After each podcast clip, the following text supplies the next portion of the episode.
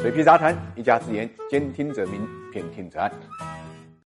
大家好，我是水皮，欢迎来到 ESG 会客厅。我们今天跟大家聊一聊呢，亚马逊的神话破灭啊。回顾二零二二年啊，亚马逊的日子的确是不太好过，在电商市场上的地位呢被撬动，市场份额呢出现了下滑，财报亏损，股价暴跌。百分之五十一，那么不仅一路跌出了万亿美元俱乐部，而且还创造了一下尴尬的记录，就是成为全球首个市值缩水超过一万亿美金的公司。也就是说，市值蒸发了一万亿美金。二零二一年七月份呢，它的市值啊是一点九万亿，超过了苹果，成为全球市值最高的公司。那么到二零二二年最后一个交易日，亚马逊的市值现在只有八千五百六十六亿，市值缩水就是我们刚才说的。整整一万亿。我们知道，谷歌公司啊，这个市值啊，一共才一点一四万亿。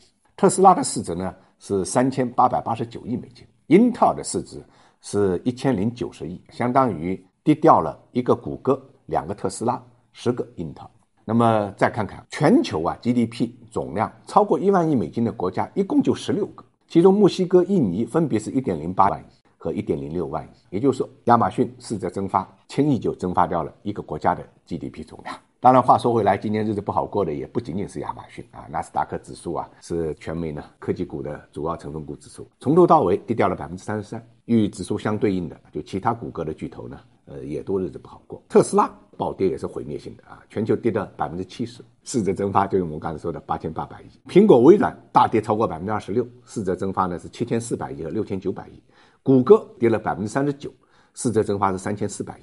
奈飞暴跌百分之五十，啊，蒸发是一千四百亿。Meta 就是 Facebook 啊，暴跌百分之六十四，市值蒸发是五千七百亿。加上我们前面说的亚马逊啊，这七大科技巨头啊，二零二二年全年市值蒸发是四点二万亿美金啊，折合呢是二十九点四万亿人民币，相当于蒸发了十四个贵州茅台。这可能是美国科技史上啊相当黑暗的一年，大家都在想。下一家市值缩水超过一万亿美金的公司会是谁？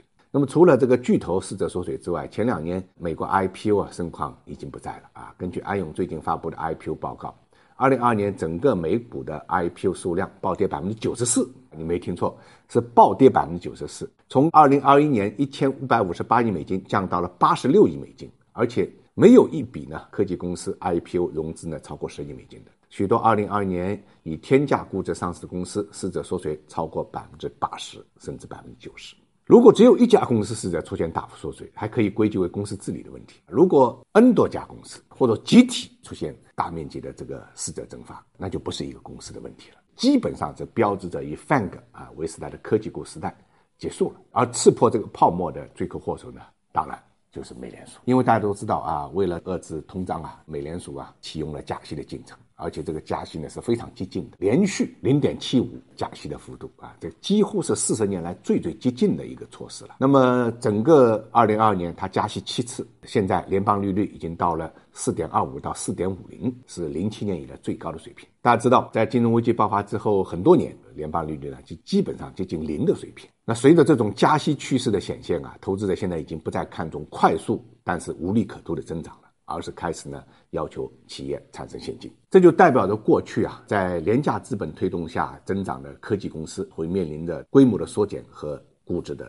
重估。难怪马斯克呢在推特上称，美联储才是真正的问题所在。这个话的确是一言中的，事实上就是如此。